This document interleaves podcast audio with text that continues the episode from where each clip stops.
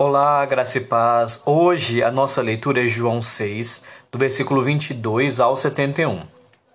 Depois que Jesus multiplicou os pães e peixes, as pessoas foram novamente até ele, na expectativa de que ele realizasse um milagre novamente e os alimentasse.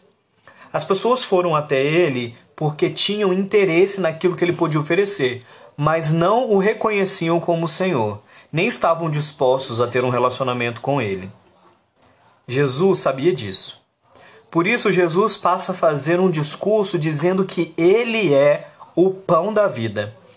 É como que se Jesus estivesse dizendo: Vocês querem pão físico para saciar a fome física, mas eu quero oferecer pão espiritual.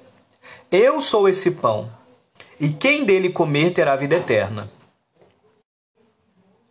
Essa fala não agradou aos judeus e eles começaram a murmurar e abandoná-lo.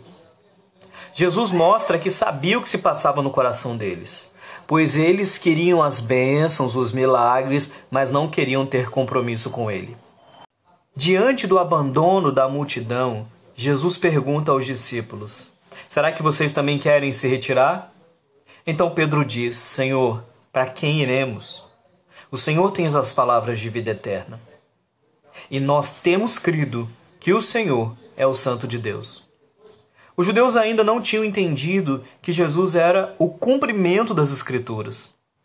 Eles conseguiam vê-lo como um profeta, como um operador de milagres ou até como um possível libertador político, mas a religiosidade tinha o cegado para enxergá-lo como filho de Deus. Aqui quem falou foi o pastor Marcelo Alves, da Igreja Metodista. Deus te abençoe.